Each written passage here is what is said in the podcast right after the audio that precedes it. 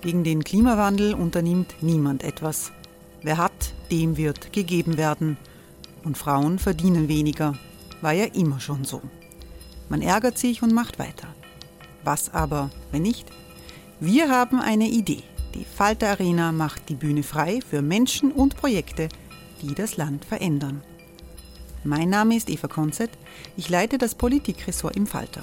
Und am Sonntag, den 26. Mai, veranstalten wir im Wiener Stadtsaal die nächste Falter Arena. Mit dabei unter anderem der ehemalige Politiker und Neosänger Matthias Strolz, Theresa Imre von Markter, Sonja Jöchtel von Love Politics oder Kari Ochsner von Ochsner Wärmepumpen. Machen statt jammern. Wir schauen uns an, wie das funktionieren kann. Kommen auch Sie vorbei. Alle Informationen und Tickets finden Sie unter falter.at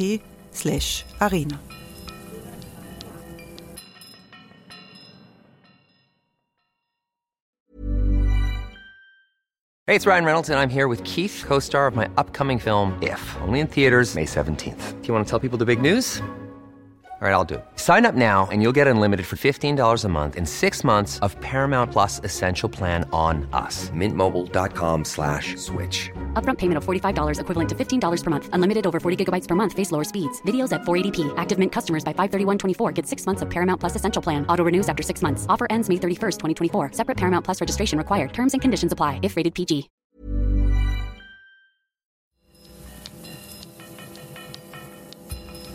Falter Radio, der Podcast mit Raimund Löw. Sehr herzlich willkommen, meine Damen und Herren, zum Falter Radio für Samstag, den 25.05.2019. Zum Hintergrund unserer politisch bewegten Zeiten gehört der Ansturm autoritärer Demagogen gegen den unabhängigen Journalismus. Donald Trump hat ihm unliebsame Journalisten in den USA zu Volksfeinden erklärt, in einer Diktion, die er ungeniert von Diktaturen übernommen hat. In Österreich hat sich rund um das Strache-Video aus Ibiza gezeigt, wie wichtig eine freie Presse für die Demokratie ist. Wäre ein solches Material in einem autoritären System aufgetaucht, dann hätten gelenkte Medien sofort versucht, politische Konsequenzen für eine mächtige Regierungspartei abzuwehren. Die Möglichkeiten dazu hätte ein Orban in Ungarn wahrscheinlich gehabt, ein Putin in Russland mit ziemlicher Sicherheit sogar. Aber auch in Österreich und in anderen liberalen Demokratien ist Druck von oben auf die Medien ein Faktor. Das Verhältnis zwischen Politik und Journalismus ist oft problematisch. Gezielt verbreiten rechtsradikale Portale Fake News. Über seine Beziehung zu den Medien sprach ungewöhnlich offen der ehemalige Wiener Bürgermeister Michael Häupl bei einer Podiumsdiskussion des VSSTÖ Mitte Mai. Lügen wie gedruckt war der Titel. Gemeinsam mit der Medienwissenschaftlerin Jana Egelhofer saß auch ich am Podium. Die Diskussion leitete Lisa Fuchs. Michael Häupl nahm zu Beginn Bezug auf die politischen Auseinandersetzungen in Österreich rund um den Mai-Aufmarsch der SPÖ in Wien. Man braucht ja heute nur irgendeines der Printmedien aufschlagen oder den berühmten Knopf am Fernseher drücken oder natürlich auch seinen Laptop hernehmen. Ähm, da kriegt man das ja auch vorgeführt. Ich meine, äh, ich will jetzt gar nicht den Herrn Trump erwähnen. Das ist ja, glaube ich, äh, eher dann ein Thema für die Frau Kollegin über äh, Lügen als nicht nur als Stilmittel, sondern als Wesenselement der Politik, sondern das geht ja bis in unseren Alltag auch unmittelbar rein. Was soll man, was soll man sagen dazu, nur wenn man so die jüngsten Erlebnisse hat, wann ein Bundeskanzler meint, den Maiaufmarsch der Sozialdemokraten damit denunzieren zu müssen, dass er sagt, da marschieren PKK-Terroristen äh, auf diesem Maiaufmarsch mit, ähm, was jetzt einmal unabhängig davon, wie man Kurdenpolitik einschätzt äh, und ob äh, die Klassifizierung amerikanischer Geheimdienste als Terroristen schon das Nonplusultra letztendlich auch ist. Aber äh, es war unbeschadet einer solchen inhaltlichen Auseinandersetzung und Diskussion einfach nicht wahr und hat nur ausschließlich der Denunziation äh, gedient. Äh, und so gibt es halt unzählige Beispiele und unzählige ähm, Bemerkungen und populistische Anwürfe, die eigentlich ausschließlich dazu dienen, die inhaltliche Auseinandersetzung zu vermeiden und den, den politischen Gegner entsprechend zu denunzieren. Und das ist etwas, was mir zutiefst widerwärtig ist. Äh, wenn ein Bundeskanzler sagt, er ist widerwärtig an der Sozialdemokratie, die Lenin-Verehrung, und das ist genauso widerwärtig äh, wie äh, das Gedicht da über die Ratten, das da so ein Geisteskranker verfasst hat, dann fragt man sich ja, in welchem Geisteszustand ist der Chef der österreichischen Bundesregierung. Ich meine, irgendwas muss ja da falsch sein letztendlich auch dran. Also das sind die Dinge, die mir widerwärtig sein, sind, weil sie sind zum Großteil rassistisch, sie sind fremdenfeindlich, äh, sie sind ausgrenzend, äh, sie sind in Wirklichkeit apolitisch und dienen ausschließlich dazu, um von einer tatsächlich inhaltlichen politischen Diskussion, einer Auseinandersetzung über die soziale Frage beispielsweise, eine Auseinandersetzung, weil wir gerade knapp auch vor den EU-Wahlen stehen, zum Beispiel über wichtige Fragen der Europäischen Union. Wir unterhalten uns stattdessen über eine Pommes frites-Verordnung. Ich meine, äh, wie dicht sind wir denn noch in dem Land, muss man ja ganz offen auch sagen. Da stehen wir vor einer offensichtlich ganz ähm, schwerwiegenden Auseinandersetzung, etwa in der Iran-Frage. Da stehen wir in der Frage des Klimawandels. Das haben wir, da haben wir die Frage beispielsweise, äh, wie gerecht ist ein Steuersystem oder sind äh, nicht äh, ähm, bestimmte Ergänzungen eines Steuersystems auch wesentlich sozial gerechter. heute sind wichtige Fragen und wir unterhalten uns und streiten jetzt darüber, wie wichtig sind die depperten Pommes frites. also ähm, das sind alles, alles äh, ähm, zum Großteil Ablenkungen davon, dass man tatsächlich sich inhaltlich auseinandersetzen will oder äh, sie sind sehr bewusst auch äh, der Versuch, Politik so zu gestalten, äh, dass man halt äh, möglichst von wichtigen Fragen auch äh, wichtige Fragen erst gar nicht diskutiert. So, das finde ich widerwärtig. Ähm, da geht es nicht um die Frage von Tagespolitik, da sondern da geht es in Wirklichkeit um Grundfragen der Demokratie. Da geht es um Grundfragen der Politik. Wie setze ich mich letztendlich auch mit politisch ernstzunehmenden Fragen auseinander? Wie setze ich mich damit letztendlich auch mit eurer Zukunft äh, auseinander? Und das ist mir wichtig. Und wenn da stattdessen das passiert, was ich jetzt ohnehin nur beispielhaft, nur exemplarisch aufgezählt habe, dann finde ich das widerwärtig. Und deswegen sitze ich letztendlich auch da, um darüber zu reden.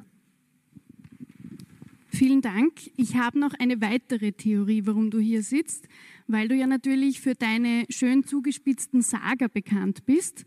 Ähm, ich erinnere zum Beispiel 2013 ähm, an ähm, es gibt kein Budgetloch, es gibt nur Einnahmen und Ausgaben, die auseinanderklaffen. Dieser Spruch von dir wurde 2013 als Unspruch des Jahres gekürt.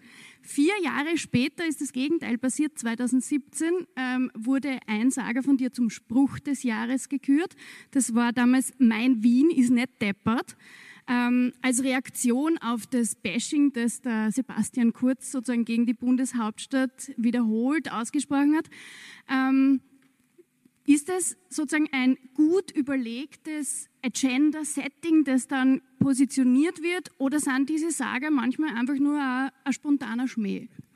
Das äh, weißt du ja besser als viele andere. Äh, der Michael Häupl war in seinen Sagern nie kontrollierbar für Pressereferenten.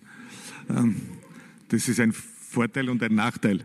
Äh, und äh, das Erste, was du zitiert hast, und ich könnte hier weitere Beispiele natürlich noch anführen, die sind der Beweis dafür, dass ich auch nicht immer ganz treffsicher argumentiert habe, sondern eher manchmal einen Schmarrn dahergeredet habe. Muss man selbstkritisch auch anmerken. Das Zweitere weniger.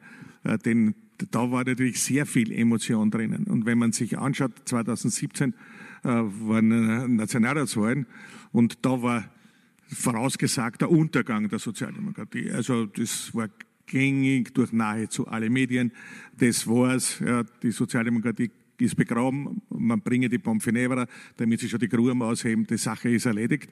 Äh, und dann das.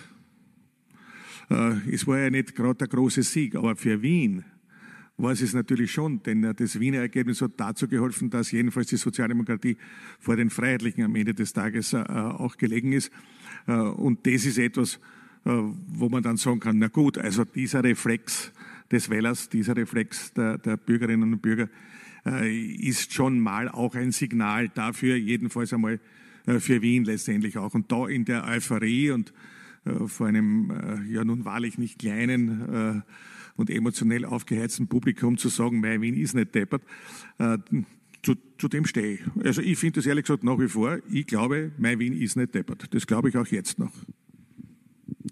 Jana Egelhofer, als Wissenschaftlerin beschäftigst du dich quasi beruflich mit politischer Kommunikation. Ähm, damit wir hier alle vom selben diskutieren, kannst du vielleicht für uns umreißen, was Populismus eigentlich bedeutet aus wissenschaftlicher Perspektive? Vor allem würde mich die Frage interessieren, wo beginnt denn der Populismus und wo endet einfach die gute, zugespitzte politische Botschaft? Ja, das ist eine sehr wichtige Frage und in der äh, Kommunikationsforschung gibt es ähm, sehr viele Ansätze, Populismus zu definieren. Aber inzwischen herrscht eigentlich ähm, bei den meisten äh, Wissenschaftlern ähm, die Übereinstimmung, also sie einigen sich auf eine Definition vom niederländischen Populismusforscher Kaas Mudde. Der definiert Populismus als eine Thin Ideology, also als eine dünne Ideologie, ähm, die nur aus wenigen Elementen besteht. Und weil sie aus so wenigen Elementen besteht, kann sie sehr leicht mit anderen Ideologien und politischen Richtungen kombiniert werden. Und deswegen ist sie eben dünn, weil sie keinen eigentlichen Kern hat, sondern aus diesen Elementen besteht, die man leicht kombinieren kann. Und diese Elemente sind zum einen, dass Populisten eine sehr äh, vereinfachte Sichtweise der Menschen haben. Also sie unterteilen Menschen in Gut und Böse. Die Guten sind immer das Volk. Und die Bösen, da haben wir zwei Gruppen. Einmal die bösen Eliten, das sind ähm, die politischen Eliten, die äh, wirtschaftlichen Eliten, auch die wissenschaftlichen Eliten und natürlich auch, äh, was ja heute unser Thema ist, die Medien als Eliten. Und äh, diese Eliten kümmern sich nicht genug um das Volk, die kümmern sich nicht um den kleinen Mann, um den normalen Österreicher. Und ähm, die andere Gruppe der bösen Menschen ähm, sind die Outgroups, die Außenseiter. Und das sind meistens kulturelle oder religiöse, aber auch sexuelle Minderheiten. Und ähm, diese Outgroups ähm, stellen eine Gefahr dar für das Volk, für den kleinen Mann, weil sie kommen von außen rein und nehmen uns was weg oder sind kriminell oder werden halt als eine Gefahr dargestellt. Und ähm, dann ein anderer wichtiger Punkt ist, dass immer die Volkssouveränität be, äh, betont wird. Also die Macht soll vom Volk ausgehen und dadurch wird eigentlich suggeriert, dass sie so in unserem aktuellen politischen System nicht vom Volk ausgeht und dass ähm, aktuelle demokratische Systeme ähm, ja, den Menschen und die, die, die kleinen Bürger vergessen und sich nicht richtig um sie kümmern. Ähm, das ist insofern gefährlich oder manipulativ, ähm, dass da angenommen wird, dass das Volk eine homogene Masse ist, wo keine Unterschiede da sind. Es gibt keine kulturelle, religiöse oder sexuelle Diversität, sondern äh, die Menschen werden angesprochen als eine Masse und fühlen sich dann auch ähm, der Masse zugehörig. Also sie werden, es wird eine gewisse soziale Identität kreiert, die, wo alle dazugehören und dadurch werden die Leute quasi mit ja, in, in die Politik gezogen, weil sie sich ähm, zugehörig fühlen und angesprochen. Und ähm, vor allem, was sehr gefährlich ist an populistischer Kommunikation, ist, dass ähm, populistische Kommunikation sehr auf Emotionen anspielt. Also entweder Angst ähm, hervorruft ähm, von den Außenseitergruppen, die reinkommen und uns irgendwas wegnehmen, oder auch Ärger gegen die bösen Eliten da oben, die Schickeria, die sich nicht um uns kümmert.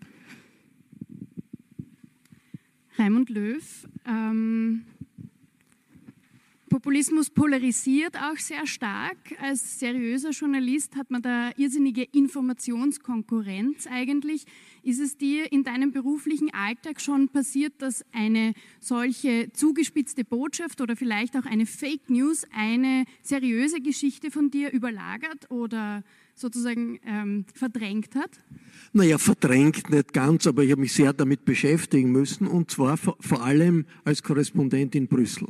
Weil in Wirklichkeit jeden Tag irgendwo in einem der Qualitätsblätter der Tollen, wobei ich das jetzt ein bisschen ironisch meine, irgendein Wahnsinn steht über den EU-Wahnsinn und äh, äh, der mit der Wirklichkeit nichts zu tun hat. Also wenn du ein Beispiel willst, das mir ist in Erinnerung, irgendwann einmal hat die Kronenzeitung äh, geschrieben, also die EU will äh, 240.000 Feuerwehrleute äh, äh, arbeitslos machen, weil die Arbeits Zeitrichtlinie es verunmöglicht, dass die äh, als freiwillige Feuerwehr, wie die, wie, wie die funktionieren.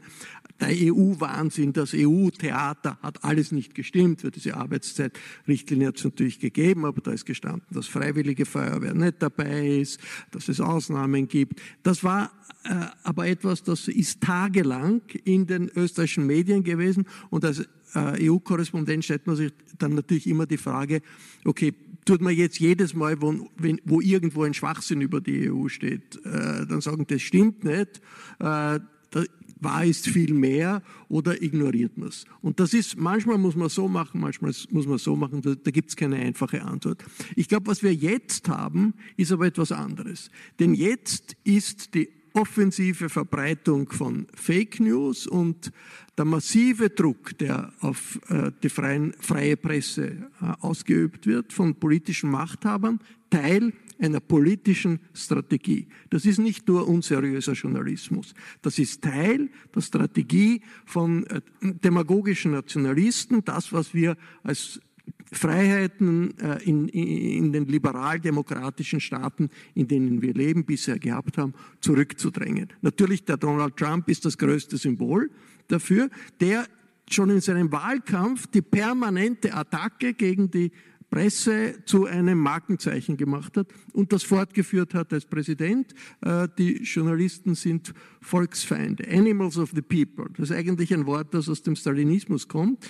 Äh, in der Zeit des Stalin war das ein Todesurteil, wenn man Enemy of the People immer Volksfeind war. Das ist das, das Verhältnis sozusagen, dass äh, der Trump und Populisten an der Macht einsetzen wollen, um Kritik äh, zurückzudrängen und den Spielraum der freien Presse zurückzudrängen. Und das ist nicht nur eine Sache, die die Presse betrifft, sondern das ist eine äh, Offensive, in der es darum geht, die multikulturelle Demokratie, die demokratischen Freiheiten, die wir haben, zurückzudrängen, zugunsten eines autoritären, illiberale Demokratie nennt der ungarische ähm, Regierungschef, auf jeden Fall zu einem anderen System. Also ich bin zutiefst überzeugt, dass heute die Auseinandersetzung äh, um Pressefreiheit, die Auseinandersetzung um seriöse Informationen, äh, das sich wehren gegen Fake News, gleichzeitig ein Kampf ist, um die Demokratie die Demokratie, die wir haben, zu verteidigen, gegen Angriffe der nationalistischen Demagogen, die das System ändern wollen und das bisher ziemlich hartnäckig auch tatsächlich tun. Jetzt ist es für Medienkonsumentinnen und Konsumenten nicht immer leicht ähm, zu erkennen, was ist eine Fake News, was ist eine seriöse News. Fragen wir die Kommunikationswissenschaftlerin, was, woran erkenne ich denn oder wo, wie kann ich eine, eine echte von einer falschen Neuigkeit unterscheiden? Ja, bevor ich ähm, auf die Frage antworte, möchte ich noch mal ganz kurz auf den Begriff Fake News eingehen. Ähm, der wird nämlich in der Wissenschaft äh, relativ kritisch beobachtet, weil er eigentlich keine eindeutig weit verbreitete ähm, Bedeutung hat, sondern der Begriff wird erst seit Oktober 2016 wirklich ähm, so diskutiert, wie wir es mitkriegen. Vor 2016 haben weder Medien noch ähm, andere öffentliche Akteure wirklich diesen Begriff verwendet in der Kommunikation. In welchem Raum, in welcher Region ist dieser Begriff aufgekommen? In den, in den USA zuerst im Zusammenhang mit der ähm, Präsidentschaftswahl ähm, 2016 ähm, ist er zuerst im Kontext mit ähm, wirklich gefälschten Informationen, die wie Nachrichtenartikel aufgemacht wurden ähm, wie zum Beispiel der Pizzagate-Skandal, also dass Hillary Clinton einen äh, pädophilen Ring in einer Pizzeria leitet oder die Nachricht, dass der Papst äh, Trump als Präsidentschaftskandidaten empfiehlt. Äh, diese Art von Informationen wurden von äh, Websites verbreitet, die ähm, ihr Aussehen und ihren Namen so wählen, dass sie dem von traditionellen ähm, Medien ähneln, wie zum Beispiel der Denver Guardian war eines dieser Websites. Das gibt es nicht als Medium. Ähm, und dann hat äh, Donald Trump diesen Begriff aufgegriffen und quasi die Bedeutung umgedeutet und hat ihn als ähm, Instrument gegen ähm, ja, kritische Medien verwendet. Und das macht äh, inzwischen nicht nur Donald Trump, sondern leider sehr, sehr viele Politiker weltweit. Und äh, wie wir, glaube ich, alle wissen, haben wir auch in Österreich einige dieser Fälle gehabt. Und das ist sehr gefährlich. Und deswegen ähm, raten viele Wissenschaftler sogar davon ab, diesen Begriff überhaupt zu verwenden. Da er durch, dadurch, dass er so allgegenwärtig ist, kann sich jeder von uns was darunter vorstellen, wenn wir den Namen Fake News hören. Wir wissen sofort, okay, da ist irgendwas falsch. Und das ist, ähm, kann sehr schnell abgerufen werden, diese Art Information im Gehirn. Und ähm, dadurch ist es ein sehr machtvolles Instrument, was Politiker verwenden, um gegen Medien vorzugehen. Wenn man äh, sich die Definitionen der Wissenschaft anschaut, die versuchen, Fake News zu definieren, kann man drei äh, Merkmale feststellen, die Fake News ausmachen. Und zwar A, es ist irgendeine Art von falscher Information vorhanden. Das kann entweder eine komplett erfundene Geschichte sein, es können aber auch irgendwelche Inhalte einfach in falschen Kontexten dargestellt werden. Irgendwie muss diese Nachricht das Potenzial haben, Leute ähm, zu verwirren und in die, also in die Irre zu führen. Ähm, das zweite Merkmal ist, was auch im Namen steckt, dass es aussieht wie eine Nachricht. Also es werden journalistische Stilmittel genutzt, um den Eindruck zu vermitteln, dass eine professionelle journalistische Recherche hinter dieser Information steckt. Also, die Nachricht hat einen Titel, es gibt ein Bild, ähm, Textkörper. Und äh, das dritte Merkmal ist, und das ähm, argumentieren einige Forscher, dass das das wichtigste und kennzeichnendste Merkmal ist, dass diese Information absichtlich falsch ist und mit Absicht so dargestellt ist, dass sie aussieht wie ein äh, journalistisches Produkt. Also diese absichtliche ähm, Täuschung ist ein sehr, sehr ähm, wichtiges Element bei Fake News.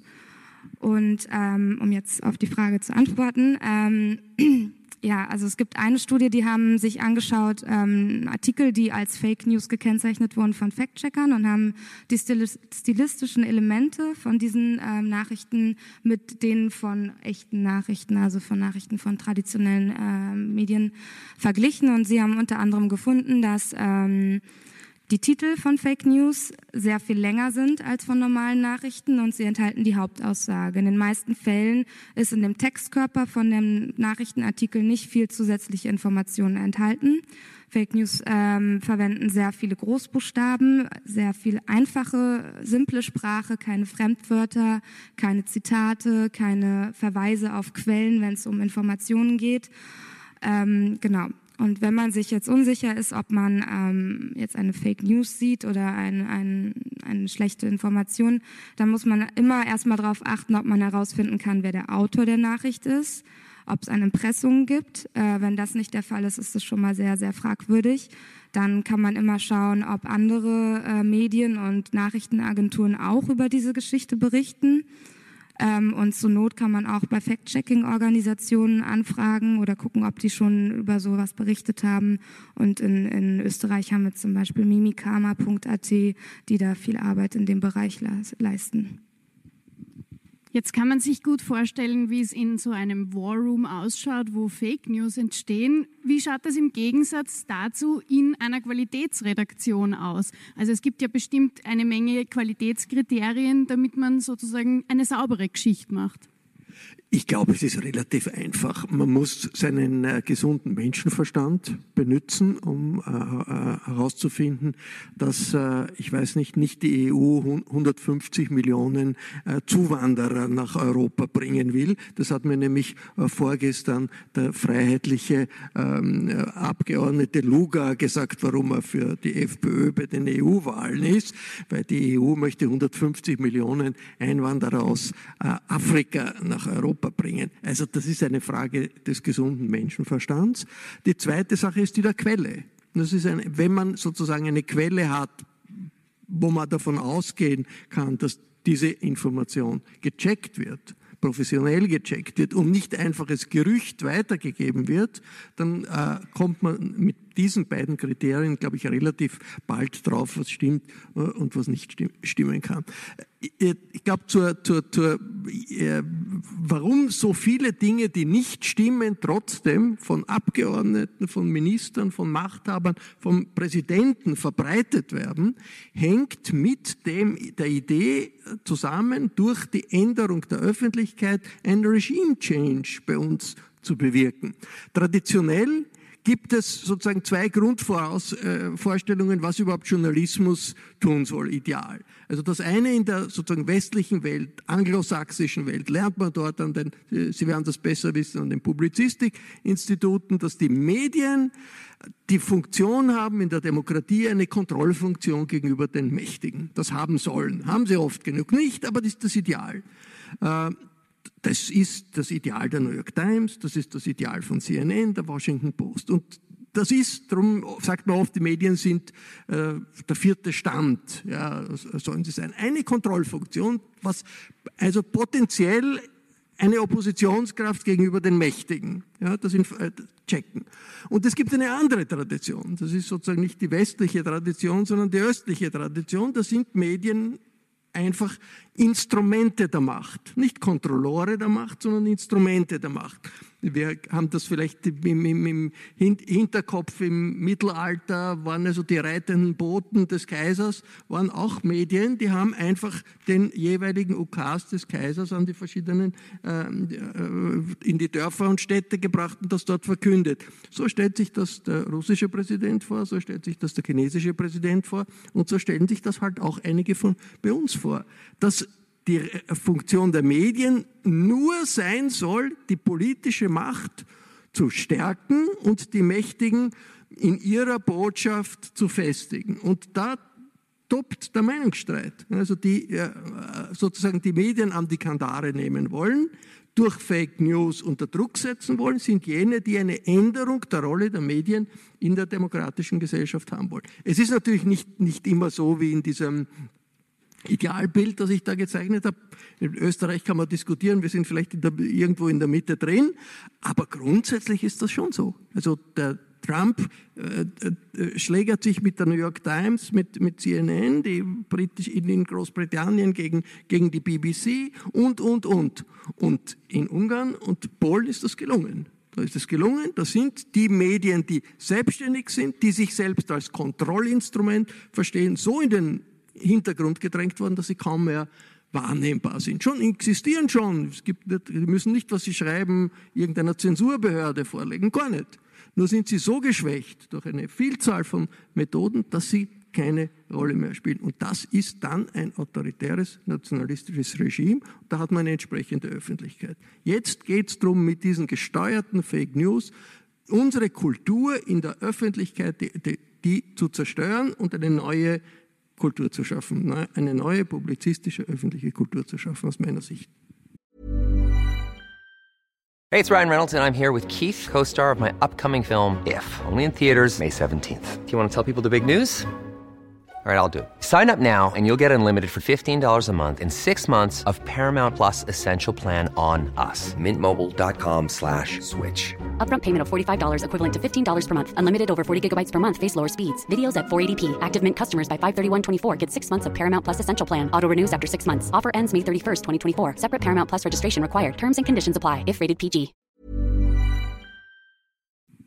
Medien als Machtinstrument wenn die Medien aber nicht, wenn man die Medien nicht im Griff hat, macht man sich eigene. Die FPÖ macht das schon seit Jahren mit äh, Online-Plattformen wie unzensuriert.at, wo ich würde mal sagen, auf Fakten nicht besonders großen Wert gelegt wird, wo Geschichten publiziert werden, die eher emotional denn faktenlastig sind. Es sind ja dann häufig auch sozusagen politische Gegnerinnen und Gegner, also andere Parteien, das Ziel dieser Angriffe.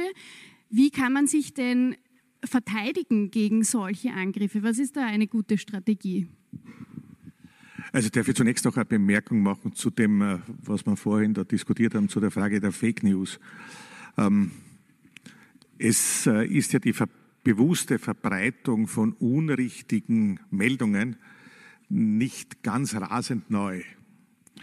Es äh, war ja, wie wir wissen aus der Geschichte, es durchaus gang und gäbe, Desinformation über militärische Geheimdienste als Information entsprechend zu verbreitern, äh, um so äh, halt dann entsprechende Unsicherheit beim jeweiligen Gegner auszulösen.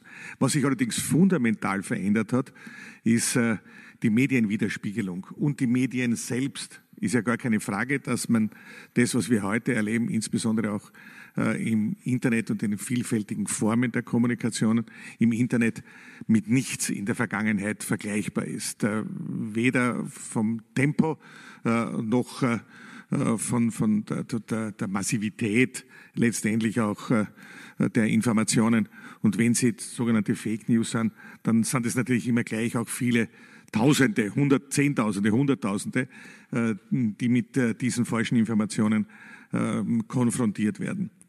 Und äh, wenn du mich jetzt fragst, was ist da drauf die Antwort, so ist das nicht ganz leicht. Ich kann nur aus meiner Erfahrung heraus auch sagen, eine ganz klassische Transparenz, eine Offenheit. Fake News als das zu bezeichnen, was sie sind, falsche Informationen zu widerlegen dann dazu, das ist nicht unbedingt ein Erfolgsrezept, Rezept, augenblicklich und sofort. Aber Offenheit, Ehrlichkeit ist äh, die Möglichkeit, mit denen man sie möglicherweise heute auch am effizientesten äh, damit auseinandersetzen kann. Äh, ich habe nie etwas davon gehalten, äh, dass man sozusagen Schweigendes übergeht nach dem Motto, naja, da muss man jetzt durch, das werden wir schon durchstehen oder sowas. Von dem habe ich nie etwas gehalten, das bleibt bicken. Wir brauchen uns ja nichts vormachen, dass man heute solche falsche Informationen, die vor allem dann auch ins Persönliche gehen, unwidersprochen bleiben, dann bleibt es bicken. Und äh, so nach dem altösterreichischen Motto, wo Rauch ist, ist auch Feuer. Und daher meine ich, dass Offenheit, Klarheit, Ehrlichkeit äh, das wahrscheinlich adäquateste Mittel ist. Natürlich auch immer auf der Ebene, wo diese äh, Angriffe auch herkommen, das, das Beste ist, mit dem man das machen kann. Und natürlich kommt dazu, dass man selbst auch nicht teilnimmt an dem System. Ich habe jetzt mein ganzes Leben so gehalten, dass mein Verhältnis zu Journalisten immer ein sehr professionelles war. Ich habe Journalisten ernst genommen, die ihren Beruf ausüben und habe verlangt von ihnen, dass sie meinen Beruf ernst nehmen, so wie ich ihn ausübe. Und dieser Respekt, dieser wechselseitige, löst natürlich auch, sagen wir mal, eine gewisse Zurückhaltung aus. Vielleicht ist das auch der Grund gewesen, warum ich relativ wenig äh, angriffen, jetzt mit Ausnahme von unzensuriert.at, das sind also Faschistentruppen, eine ganz offene, eine ganz böse Faschistentruppe. Äh, aber jetzt abgesehen von denen, ähm, eigentlich relativ wenig auch so persönlichen Angriffen äh, ausgesetzt gewesen bin. Bei unzensuriert.at, sage ich ganz offen, hilft meine Methodik auch sehr wenig. Ja. Da, da muss halt, da muss man halt auch grob werden. Nicht? Auf einen groben Klotz gehört dann auch ein grober Keil und auf einen faschistischen äh, Klotz gehört ein demokratischer Keil, aber der auch dann ganz ordentlich. Äh, also die verschiedenen Dinge kann man und muss man sich nicht gefallen lassen.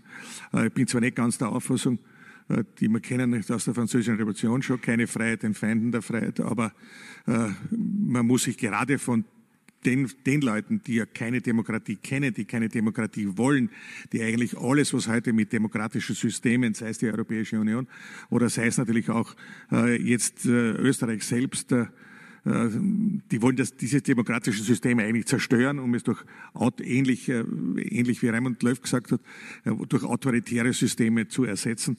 Und da muss man sie wehren. Da muss man sie wehren. Ja.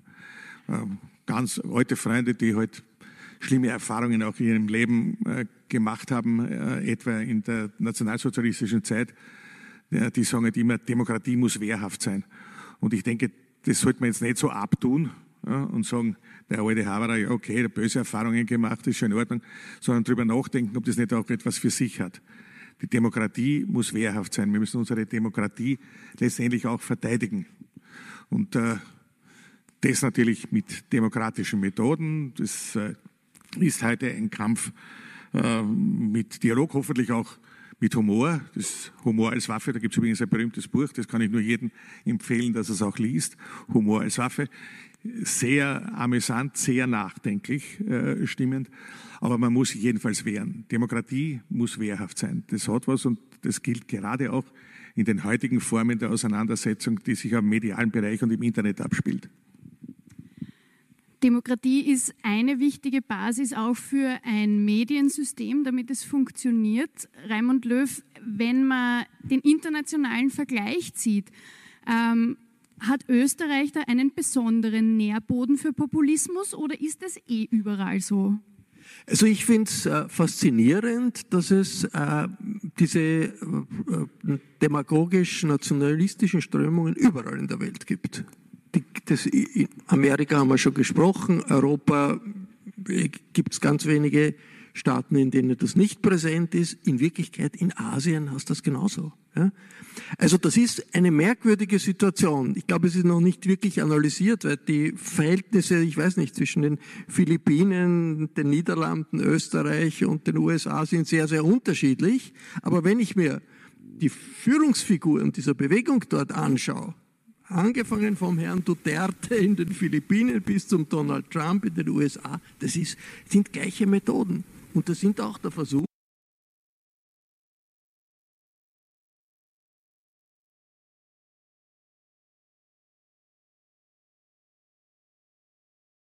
wie das mit dem politischen Einfluss ist. Aber das, was in den in ORF-Nachrichten man hört, das ist relativ wahrscheinlich oder sogar ziemlich sicher, dass das Fakten sind die Grundlage und nicht irgendwelche Gerüchte, dass das jemand professionell gecheckt hat, ob das wirklich stimmt. Und das auf Massenebene. Und das ist relativ stark, weil sozusagen öffentlich, öffentlicher Rundfunk gibt's in vielen Ländern. Aber ich meine, wie ich Korrespondent war in, in, in äh, Brüssel und das war Griechenland-Krise und Euro-Krise und jeden Tag war die Kampagne, der Euro zerfällt und der Euro ist eine Katastrophe und die FPÖ hat gesagt, man muss austreten aus dem Euro und was braucht man, den Südeuro oder den Schilling zurück oder sonst was und die Kronenzeitung hat das mit transportiert sehr stark, war jedes Mal, wenn ich einen Aufsager gemacht habe oder eine Schaltung gemacht habe in die Zeit im Bild, war meine Vorstellung, ich spreche jetzt zu den Hunderttausenden oder Millionen, die die Kronenzeitung lesen. Ja? Und nicht irgendeiner kleinen Gruppe, die heute, ich weiß nicht, den Standard liest oder die Presse liest.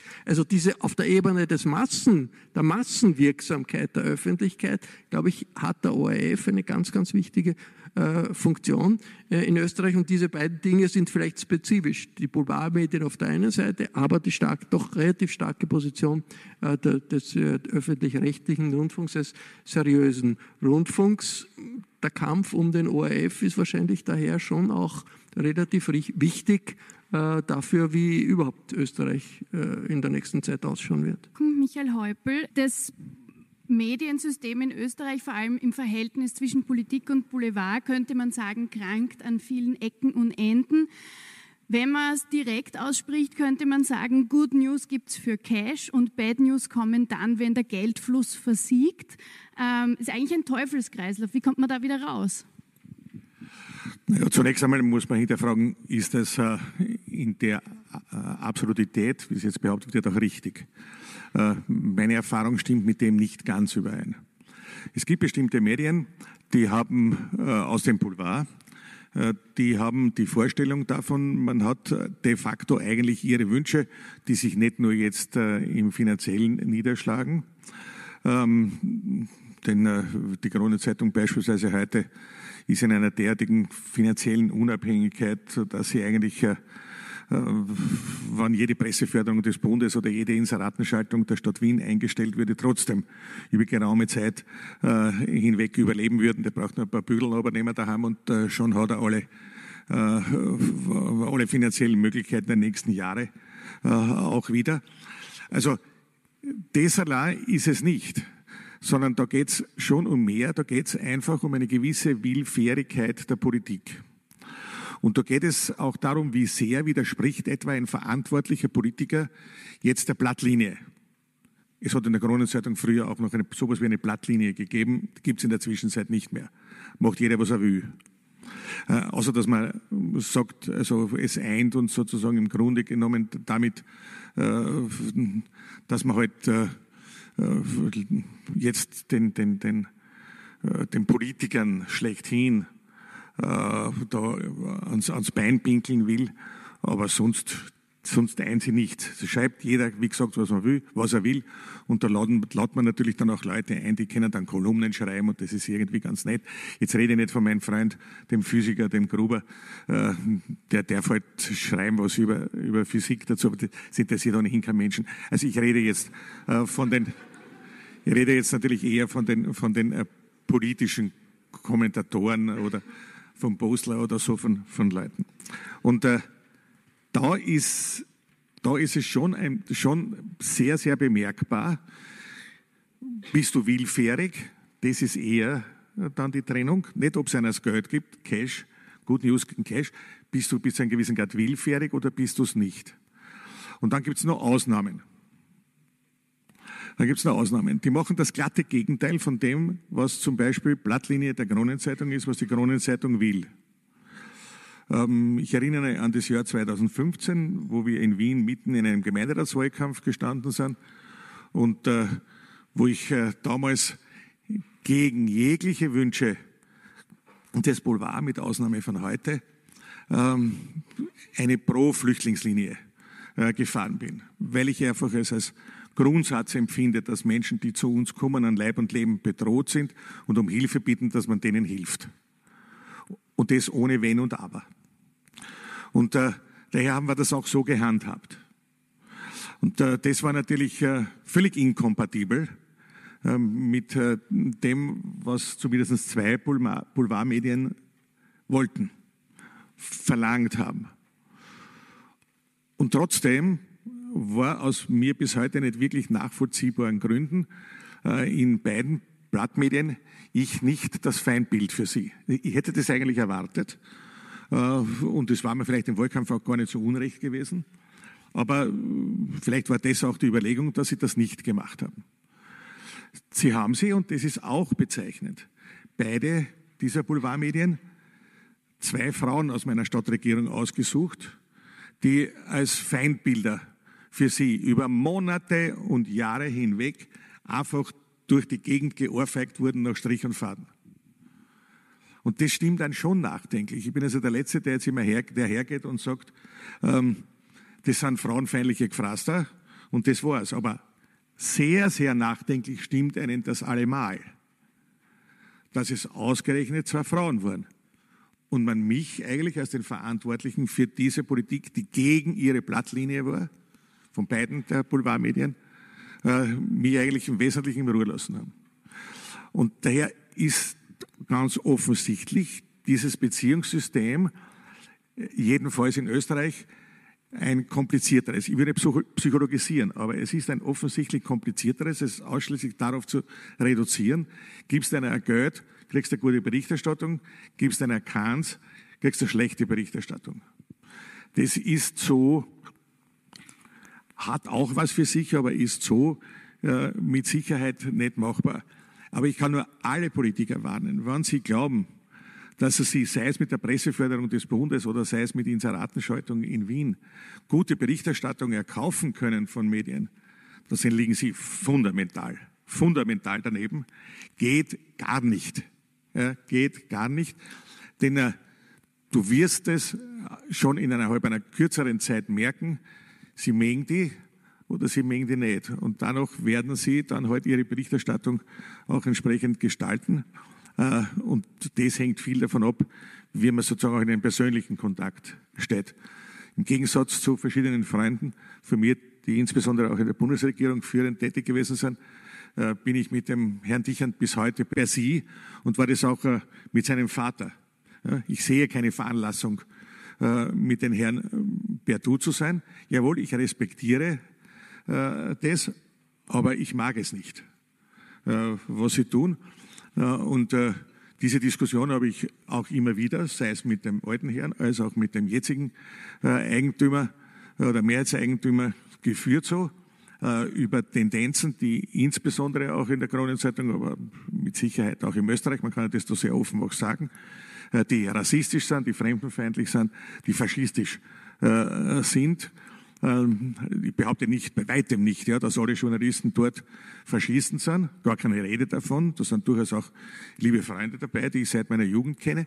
Aber das ändert nichts an der Tatsache, dass ich sehr wohl dort Leute, Leute haben, äh, die frauenfeindlich sind, die rassistisch sind, die fremdenfeindlich sind, äh, die faschistisch sind. Und das ist ein Punkt, wo man drüber reden muss. Und das muss halt jemanden, der verantwortlich ist für eine Zeitung, auch entsprechend aufnehmen. Und das ist ein Punkt, wo ich sage, da, da kann man auch scheitern und möglicherweise bin ich das auch in der Form. Nur ich bin auf der anderen Seite nicht dagegen, dass man jetzt alle Boulevardmedien, auch wenn sie Boulevardmedien sind, jetzt in einen Topf wirft. Ich halte das heute zwar jetzt nicht für das Blatt der Nobelpreisträger, aber es ist eine Boulevardzeitung, aber sie ist mit Sicherheit nicht rassistisch und nicht faschistisch. Da steht auch viel Blödsinn drinnen. Sie sind auch nicht gefeit äh, vor Fake News, aber sie stehen sozusagen auf der anderen Seite. Wenn man diese Trennlinie ziehen will, äh, die, ich, die ich einmal als die demokratische Trennlinie als solches auch bezeichne. Ich glaube, dass wir uns mit einer differenzierten Sicht der Dinge da entsprechend leichter tun. Bei aller klaren Haltung und bei aller klaren Verurteilung Fake News geht gar nicht, rassistisch geht gar nicht, frauenfeindlich geht gar nicht, äh, antisemitisch geht schon gar nicht, ja, es geht alles gar nicht, ja, und es gehört auch gesagt und gehört auch verurteilt, egal in welchem Medium das ist, sind ja auch andere Medien nicht ganz frei davon. Und wenn ich mir manchmal jetzt dann zum Beispiel Teletext des ORF anschaue, so hätte man da auch die eine oder andere Anmerkung dazu zu machen. Nicht in den offiziellen Nachrichten, da gebe ich dir vollkommen recht, da wird gegengecheckt, es wird ordentlicher Journalismus äh, gemacht. Hoffentlich noch, viel, noch lange. Hoffentlich noch lange. Wenn ich mir anschaue, wie der Herr Wilimski umgegangen ist mit dem Herrn Wolf, äh, da muss man nicht sein Freund sein, um ihn ganz klar zu verteidigen und zu sagen, Herr Wilimski, so geht das gar nicht. Dass die Leute deswegen, weil sie äh, bestimmte Fragen stellen, untermalt mit Bildern, dann äh, bedrohen mit, äh, mit äh, ihren Existenzverlust. Geht gar nicht, geht überhaupt nicht. Das ist Bestandteil der Medienfreiheit und Medienfreiheit ist Bestandteil der Demokratie. Und wer Medienfreiheit nicht verteidigt, der soll zur Demokratieverteidigung nichts sagen. Jetzt muss ich gemein nachfragen. Du hast gesagt, sie mögen die oder sie mögen die nicht. Ich habe zufällig von dir ein Zitat gefunden, wo du sagst, dieses Haberertum zwischen Politik und Medien halte ich für unprofessionell. Was jetzt? Ja, das stimmt ja. Es hat ja miteinander nichts zu tun. Ein Haberertum hat unabhängig mal davon, ob man mit Journalisten befreundet ist oder nicht, äh, das sind völlig verschiedene Dinge. Ich sage das doch heute auch sehr offen. Ja? Ein Peter Bellinka zum Beispiel, mit dem war ich in der, im VSSD in der Jugendorganisation schon. Ist natürlich ein Freund. Ein Herbert Lackner ist natürlich ein Freund. Wir beide kennen uns auch aus der Studentenzeit. Nicht so intensiv, wie sie die beiden vorher von mir genannten. Aber das eine hat das mit dem anderen gar nichts zu tun, dass man nicht auch dann, beide haben ja, äh, alle drei haben ja Karriere gemacht, äh, dass man nicht auch dann professionell miteinander umgeht. Da ist es nicht der Havaratum, dass einer von dem anderen irgendwo irgendeine willfährige Berichterstattung oder sonst etwas verlangt. Havaratum geht gar nicht. Dass man sie mag, ist eine andere Geschichte. Mag ich auch. In unserem Ökosystem Mediendemokratie hätte ja eigentlich in der Theorie jeder seine Rolle, Jana Egelhofer. Ähm, die Medien hätten die Aufgabe eigentlich sozusagen zu, eine Kontrollfunktion gegenüber der Politik zu haben. Die Politik stellt Informationen zur Verfügung, damit Medien wiederum für uns ähm, berichten und wir sozusagen eine, eine, eine gute Entscheidung bei der nächsten Wahl treffen zu können. Das ist irgendwie alles ein ausgeklügeltes, gesundes System. Und dann kam plötzlich das Internet. Macht das Internet die Mediendemokratie irgendwie kaputt, weil jetzt plötzlich jeder Content kreieren kann? Nein. Also klar ähm, hat das Internet und vor allem Social Media ähm, Journalismus verändert. Früher hatte Journalismus eine Art Gatekeeping-Funktion. Äh, Gatekeeping heißt also quasi eine Torwächterfunktion und sie haben aufgepasst, welche Informationen kommen an die Öffentlichkeit, haben die wichtigen Informationen und Fakten rausgefiltert und für die Öffentlichkeit so aufbereitet, dass jeder eine informierte politische Entscheidung treffen kann. Jetzt können politische Akteure direkt durch Social Media äh, mit ihren Wählern und Anhängern äh, kommunizieren und dadurch journalistisches Gatekeeping umgehen und können einerseits Inhalte, die sie sonst nicht in die Medien kriegen würden, wie zum Beispiel äh, die Demokratie, äh, demokratisch äh, fragwürdige Inhalte einfach direkt ähm, kommunizieren. Andererseits können sie auch, wofür, wozu sie vorher keine Möglichkeit hatten, Medien direkt kritisieren. Ähm, und auch ihren Wählern ähm, sagen, welche Medien denn eigentlich noch vertrauenswürdig sind. Also indem sie ihre eigenen Medien teilen, aber auch selber an, ähm, ja, an die Öffentlichkeit kommunizieren können sie auch eine gewisse Art von Nähe herstellen und das ist ähm, gerade auch, also Social Media Kommunikation ist das, was vielen äh, populistischen Politikern sehr, sehr weiterhilft. Aber dennoch äh, sollte man die, ähm, die Auswirkung von Social Media auf die Demokratie äh, nicht überschätzen. Ähm, Journalismus hat nach wie vor eine äh, extrem wichtige Funktion in der Demokratie und ähm, gerade jetzt in Zeiten von Fake News und äh, Post-Truth oder wie man das äh, nennen möchte, ähm, gibt es sogar einige Medien, die eigentlich einen äh, Rücklauf an Interesse sehen. Zum Beispiel hat ähm, die New York Times, die ja eine der meistkritisiertesten Medien äh, von Donald Trump ist, seitdem Donald Trump im Amt ist. Jedoch gibt es mehr Leute, die die New York Times abonnieren, als in einem Jahr davor. Also man sieht auch, ähm, ja, dass viele ja, den, sich den traditionellen Medien wieder zuwenden, weil sie eben diese ja, diese Leitfunktion, diese Stütze äh, brauchen im Leben, um irgendwie in dem, im Internet noch so sich auszukennen, was wirklich wahr und was falsch ist. Und ähm, ja, deswegen würde ich sagen, man darf ähm, die Rolle des Internets äh, nicht überschätzen. Natürlich ähm, hat sie eine Auswirkung auf den Journalismus und man muss das weiterhin beobachten, aber äh, man soll jetzt nicht alles schwarz malen. Der Journalismus ist nach wie vor sehr, sehr wichtig in unserer Demokratie. Du hast den Altersgap angesprochen, den es bei sozialen Medien gibt. Trotz allem ist die Altersgruppe 50 plus die am schnellsten wachsende ähm, Userinnen und Usergruppe in sozialen Medien. Werden wir dich auch noch finden auf Facebook? Nein. Das heißt, du hast eher einen klassischen Buchtipp für uns? Ich habe, äh, man wird mich deswegen auf Facebook nicht finden, weil ich hohen Respekt habe davor und man bei Facebook sich entsprechend engagieren muss, auch zeitlich. Die Zeit habe ich noch immer nicht. Äh, und jemanden anderen sein Facebook äh, betreuen zu lassen, geht schief, das wissen wir sogar vom Bundeskanzler.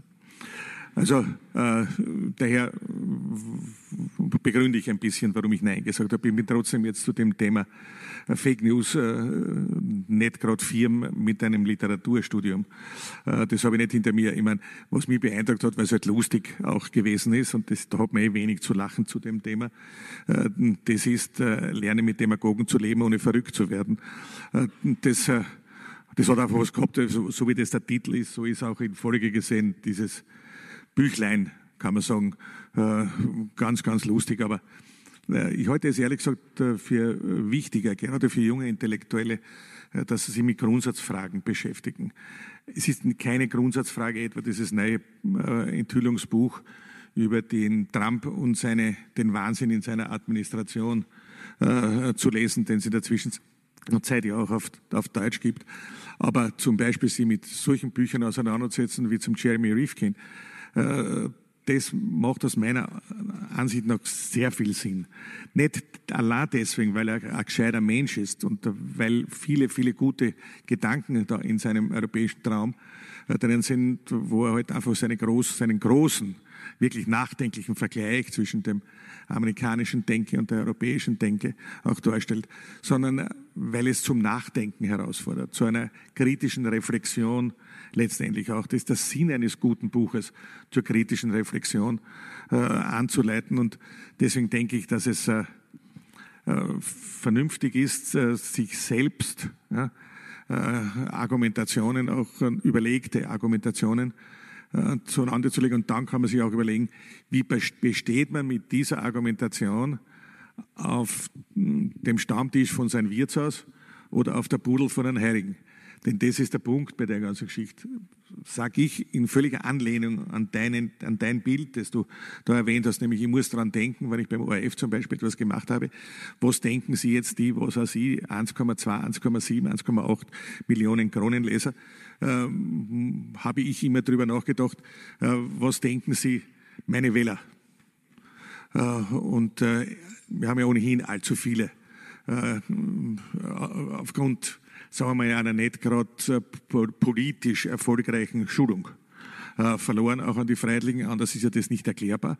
Und da, äh, daher stellt sich da die Frage, wie komme ich mit meiner Überzeugung, mit meiner Haltung, mit meinen Werten eben an der Pudel von einem Heiligen oder äh, am Wirtshaustisch entsprechend durch.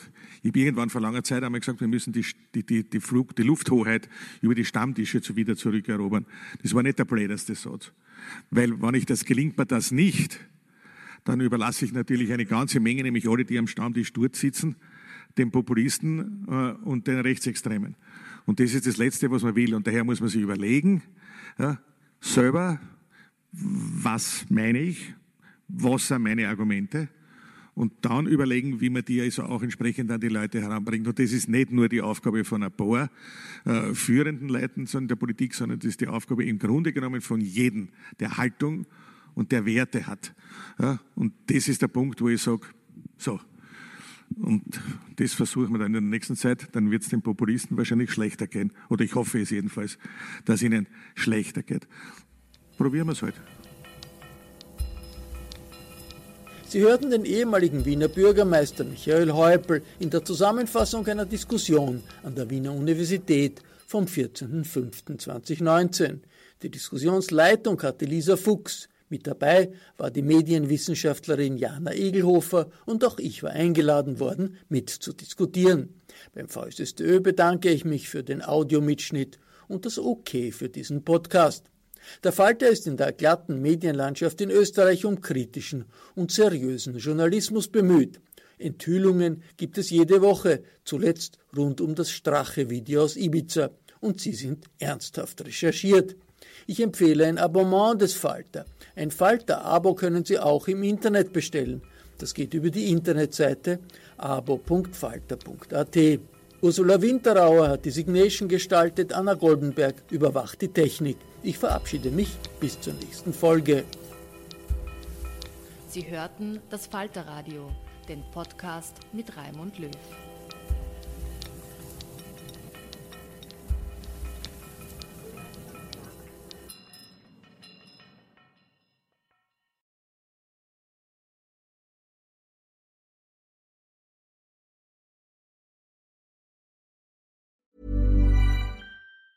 Planning for your next trip? Elevate your travel style with Quince. Quince has all the jet setting essentials you'll want for your next getaway, like European linen, premium luggage options, buttery soft Italian leather bags, and so much more. And is all priced at 50 to 80% less than similar brands. Plus, Quince only works with factories that use safe and ethical manufacturing practices. Pack your bags with high-quality essentials you'll be wearing for vacations to come with Quince. Go to quince.com/pack for free shipping and 365-day returns. Imagine the softest sheets you've ever felt. Now imagine them getting even softer over time. That's what you'll feel with Bowl and Branch's organic cotton sheets. In a recent customer survey, 96% replied that Bowl and Branch sheets get softer with every wash. Start getting your best night's sleep in these sheets that get softer and softer for years to come. Try their sheets with a 30-night guarantee. Plus, get 15% off your first order at bowlandbranch.com. Code BUTTERY. Exclusions apply. See site for details.